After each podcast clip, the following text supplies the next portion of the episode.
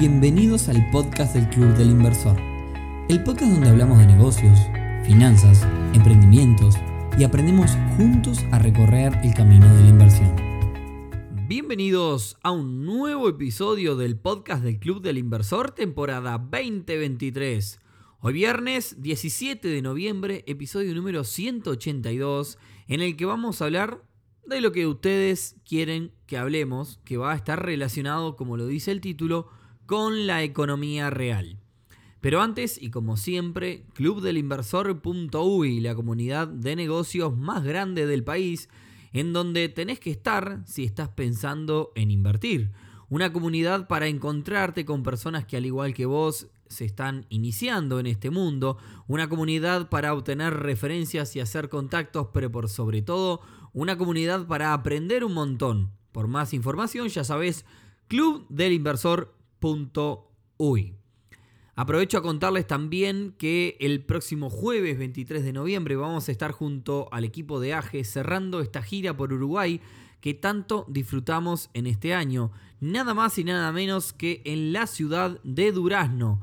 Allí en el centro comercial de Durazno a las 18.30 horas, como siempre, con entrada 100% gratuita. Así que si nos escuchás desde Durazno, Trinidad, que está a 40 kilómetros, Paso de los Toros, Florida o, o la zona, y querés participar de un gran evento de negocios, te esperamos. Les voy a dejar el link en las notas, en la descripción de este episodio. ¿Bien? Para anotarse. Y ahora sí, vamos al tema del día de hoy. Eh, la cosa es así. Ayer me encontré con varios socios en un evento de la Fundación Da Vinci y nos pusimos a hablar sobre el podcast y textual algunos de los comentarios de ustedes fueron, la verdad que nos gustan los episodios con experiencias de negocios e incluso los que a vos te toca pasar, eh, porque bueno, podemos sacar un montón de valor y tips. Y también nos gustan mucho las entrevistas. Eso fue más o menos lo que ustedes me dijeron ayer. Así que me quedaron resonando esos comentarios. Y luego hicimos una encuesta en nuestras redes donde la mitad de las personas respondieron exactamente lo mismo, que le gustaba esos. Otra cantidad importante también votó por lo que son las inversiones en bolsa, por lo, cuanto, por lo tanto eh, nos quedan cuatro o cinco episodios antes de los especiales de fin de año, así que vamos a ir alternando entre inversiones en bolsa y economía real. ¿Bien? Así que como dicen, lo pedís, lo tenés. Hoy entonces vamos a hacer una ensalada de proyectos de economía real en los que participo, eh, como siempre, no buscando hablar de mí, sino buscando tratar de que situaciones por las que he pasado, eh, digamos, les puedan servir a ustedes, eh, puedan sacar información y bueno, y tips. Arranquemos entonces por la tienda de ropa de bebé que tengo junto a Jime, mi pareja, y que por si no escuchaste el episodio, que en algún momento ya lo conté, donde hablé del tema, te lo voy a resumir en 10 segundos. En aquel momento habíamos hecho un episodio hablando de eh, que muchas veces en los negocios no se necesita dinero para arrancar. Así que decidimos hacer un experimento y comenzar un negocio sin plata y ir contándoles, sobre todo en las redes, a ustedes para demostrarlo. Un negocio que además tenía el objetivo de que Jime pudiera dejar rápidamente su trabajo para poder pasar más tiempo con Martina. Tuvimos una hija eh, bueno, Jimé está estudiando y trabajando, más nuestra hija era como demasiado. Así que sobre todo en su primer año teníamos ganas de, estar más tiempo con ella. Así que bueno, fue una cosa pensada también por ese lado. Así que bueno, por tanto, fuimos a salvarle a los judíos con la tarjeta de crédito, compramos 500 dólares de artículos y ropa para la reventa, armamos un Instagram para difundir y así arrancó un poco la prueba. Prueba que eh, salió bastante bien, recuperamos la inversión en menos de 30 días, por lo tanto no hubo que, se cumplió este objetivo de no poner plata. O sea, la tarjeta, por ejemplo, mi tarjeta vence el 26, creo que fuimos el 26 o el 27 a, al 27 a hacer una compra. Y bueno, ahí teníamos hasta el próximo 27, en realidad teníamos 27 más los días después de vencimiento, teníamos 35 días para vender todo y no tener que poner dinero. Así que bueno, eh, como la tarjeta nos dio 30, 30 días de crédito, no tuvimos que poner plata.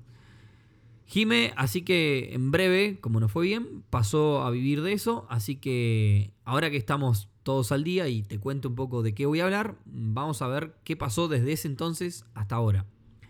Llevamos 8 meses y poquito con el negocio, eh, que como les contaba se trata de la venta de ropa y artículos de bebé. Si querés mirarlo, chusmear mientras escuchás este episodio, el Instagram es tamatiuy. Tamati, la I es I latina, uy, todo junto. Así que sigo. Lo primero que les puedo decir es que si ustedes arrancan algo así en cualquier rubro y le meten, no es difícil ganar dinero todos los meses. Lo difícil es vivir bien de esto. Me refiero a que es muy fácil quizás ganar 20, 25 mil pesos mensuales con algo así. Sin embargo, la diferencia entre eso y ganar 100, 150 mil pesos por mes es casi la misma entre ser el cadete o el presidente de una multinacional. Es un camino muy muy largo y difícil. Por ende, en nuestro caso, el primer objetivo de obtener ganancias bajas, pero ganancias al fin, llegamos enseguida. Ahora bien, asumo que si nos siguen puedo omitir toda esa parte de registrar ingresos, egresos, costos, márgenes, que es vital. Sin embargo, afinar el lápiz con el tema del margen lleva un tiempo también, nos llevó un tiempo porque a medida que vas cambiando las compras también te van cambiando los costos, los precios y más. De, a medida que aumentas la cantidad va cambiando. Hoy tenemos un margen de un 37% en promedio. Hay cosas que tienen más, otras cosas tienen menos. Pero ojo, acá esto, está bueno sobre todo si tenés un negocio de este estilo. Hay productos ganadores y productos vendedores. Y descubrir eso te puede llevar unos meses. ¿Qué son los productos ganadores? Son aquellos que quizás tenés un margen del doble o del triple de lo que normalmente tenés. Son aquellos productos o servicios que más querés vender. Lo que sucede es que quizás dependiendo del rubro, no son los que más atraen al cliente, puede pasar. Allí aparecen en juego los productos vendedores. Yo le llamo los productos vendedores a esos productos que todo el mundo quiere, que traen muchos clientes, que traen visualizaciones, que digamos llaman la atención. Quizás son productos que no les ganes mucho, pero al final cuando salís a buscar clientela son los productos con los que eh, llamás la atención y una vez que tenés esa clientela, buscas colocarle estos productos ganadores. Entonces, el, primer tip acá es encontrar las la diferentes clases de productos, encontrar productos vendedores que en una primera instancia que a vos lo, que, lo primero que te tiene que interesar es vender. En otras palabras, hacer eh, traccionar tu negocio. Después, tema proveedores lleva bastante tiempo también afianzarte y el tip 2 es contarte con cuáles proveedores deberías quedarte en tu negocio. Que son los proveedores que te cumplen. No son los proveedores ni más baratos, ni más caros, ni que están más cerca, sino que son los que te cumplen y los que te pueden acompañar en la escala. Porque te cumplan tampoco quiere decir que te puedan acompañar en la escala. A lo que voy es, si el día de mañana vos producís 20 veces más de lo que producís hoy, ¿te van a poder acompañar? Nosotros, por ejemplo, tenemos una, proveedora que cumple, que es muy barata y nos vende productos eh, bien de esos vendedores que, llaman la atención. Eh, cada vez que llegan esos productos de ella, este, se, levantan las ventas. Pero ¿qué pasa? Es una persona sola que confecciona prendas. Entonces, mañana tenés un local físico en el centro de la ciudad y, y no, no te da como para usar solo esa proveedora. Entonces, ¿qué es lo que hicimos? Nos pusimos a pensar en salir de los proveedores de prendas eh, y fuimos por crear una marca propia con la ayuda de una empresa de producción en línea en grandes cantidades. Con eso, y debido a la, a la producción en cantidad, mejoramos los márgenes, los costos, creamos productos ganadores, digamos, de estos que tienen buenos márgenes, aunque también cada tanto los mezclamos con estos otros productos que yo digo que son vendedores. Por otra parte, y en este caso, al utilizar una empresa de producción masiva, hubo que invertir, por lo cual los fondos que se habían generado en los primeros seis meses se fueron 100% al primer pedido masivo. Acá sí hay que invertir. Así que fue como un arrancar de cero nuevamente. ¿Qué otra cosa descubrimos con el pasar del tiempo? Eh, al apuntar a un público masivo donde hay mucha competencia, es muy difícil vender en volumen sin publicidad. Por tanto, hasta posicionarnos por arriba de otras tiendas similares, estamos invirtiendo un gran porcentaje de los ingresos en publicidad. Y acá jugamos con un algo, un handicap, digamos, ¿no? Eh, en la familia tenemos varios ingresos, los que nos permite hacer esto. Quien solo tiene un emprendimiento así como ingreso, no se puede dar el lujo quizás de resignar la mitad de sus ingresos, eh, porque bueno, si no, no le da. Es importante, por otra parte, también conocer al público que te compra, que también lleva un tiempo aprender sobre el cliente. Y acá les cuento otro aprendizaje que tuvimos. En un momento compramos para probar ropa de marcas reconocidas a nivel mundial de bebé. Para ver si se vendía. ¿Y saben lo que pasó? No se vendió. O se vendió menos que el resto. Por más que le pusimos precios súper competitivos. Eh, quien va a buscar una marca reconocida va al shopping. Y quien va al shopping quizás no va a buscar prendas marca Tamatí. Por eso, eh, en el momento que evaluamos la posibilidad que nos, surgió de entrar a un shopping junto a otro socio, llegamos a la conclusión de que no nos servía. Más allá de que con ese 37% que tenemos hoy no hacemos nada, había que subir los precios un montón, eh, no, era, este, no, era nuestro nicho. Hablando de conocer el público, eh, hablemos también entonces de conocer los momentos y las afras.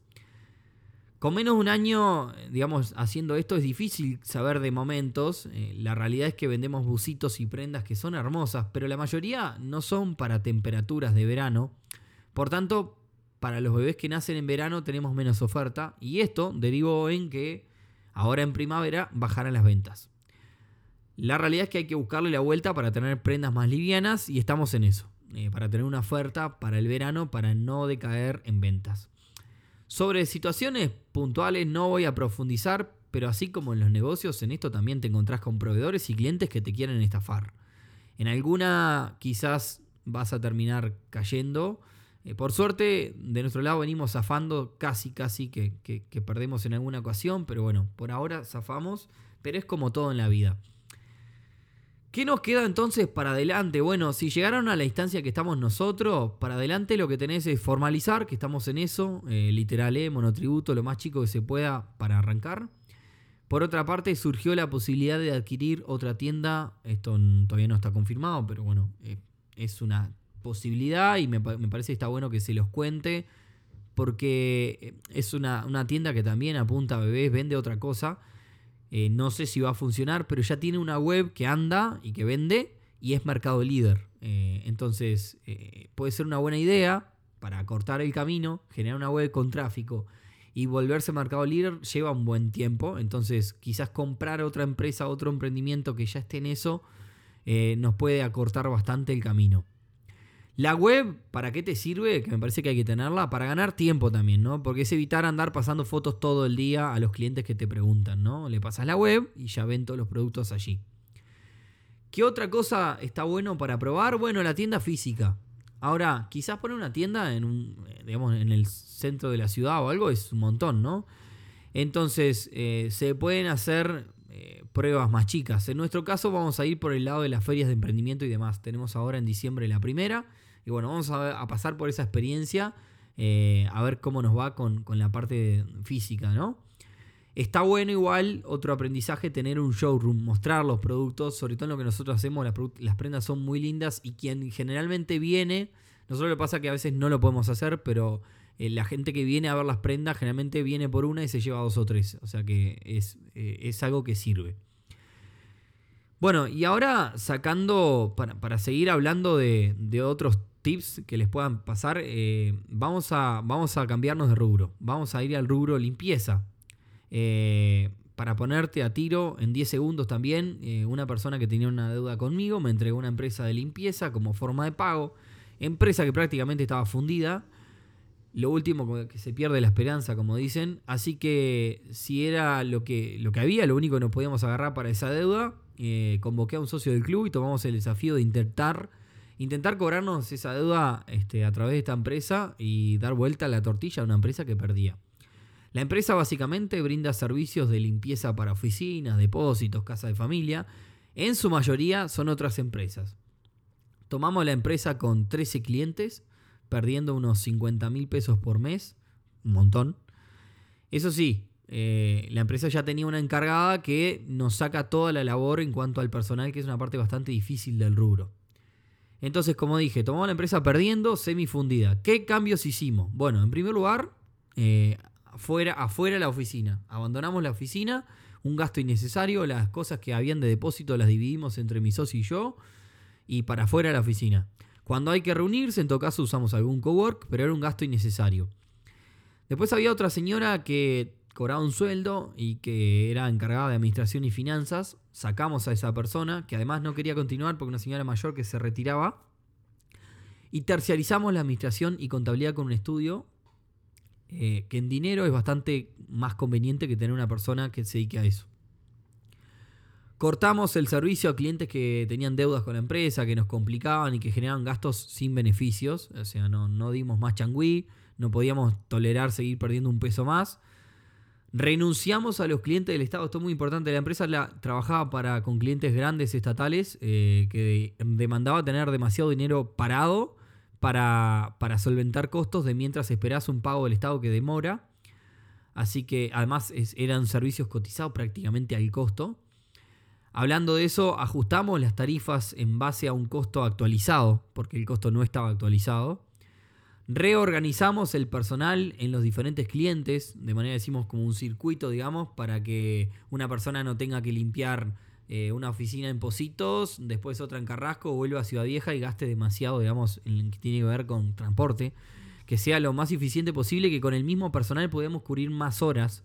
Eh, o sea, básicamente este, le pusimos todos locales cercas al personal Salimos los primeros meses a buscar otro tipo de clientes, clientes grandes, estables, con los que podamos formar contratos de varios años, eh, que, nos, que nos cumplan, digamos, que nos contraten ocho horas todos los días, de manera de tener también empleados, empleados asociados a esos clientes. Técnicamente, la realidad es que esto es importante. En lugar, nosotros no compramos ni adquirimos la empresa, absorbimos sus clientes. Lo hicimos con una empresa nueva por tanto, como era una empresa nueva, no entramos en facturación electrónica del momento 1. Eh, eso nos sirvió para ahorrar en costos también. Y sí hicimos una inversión grande en, esta mudanza, eh, en el stock y demás. Y todo eso descontamos bastante IVA de esa inversión, eh, que nos ayudó al primer mes, o primeros dos meses, no pagar tanto IVA. entonces, bueno, también eso nos ayudó a salir. Les conté más o menos un poco lo que me acuerdo eh, para ver si les puede servir de algo. Con esto, bueno, ¿cuáles fueron los resultados? Acá lo importante. Los resultados fueron buenos. Duplicamos la facturación en tres meses con estos nuevos clientes. Dejamos de perder. Hoy día llevamos cinco meses, estamos ganando todos los meses. Poco, pero estamos ganando. Eh, ¿Cuál es la clave acá? La encargada general nos abstrae de todos los problemas de personal, que es algo durísimo en el rubro el socio del club que me acompaña tiene, eh, tiene otro trabajo, otro, otro proyecto en el cual le implica andar mucho en la calle. Por tanto, aprovechamos sus vueltas porque anda cerca de los lugares que nosotros debemos de andar eh, para lo que es entrega de productos, de materiales y demás. Eh, por lo cual, en lo que a mí respecta, para mí es algo semi atendido, ¿no? no me da el tiempo para hacer todo. entonces, de ese lado me, me conviene. Ahora bien, Atención con esto, porque tengas el rubro que tengas, escucha, presta atención porque acá es importante, te puede pasar esta situación también. En este rubro de la limpieza, como en otros eh, negocios, hay un umbral que sí o sí vos tenés que pasar para que se vean ganancias relevantes. Nosotros no hemos llegado a ese umbral todavía. Hoy en día, esto lo calculé ayer para, para contarles a ustedes, del 100% de lo facturado de la empresa, el 40% se va en sueldos, el 22% en DGI IVA, el 20% en BPS, 5% se va al estudio a la, administración terciarizada, 2% materiales y productos y 2% en la póliza de seguro. Bien, esto nos deja con un 9% de utilidad, que como lo facturado es muy poco, los gastos fijos representan un montón.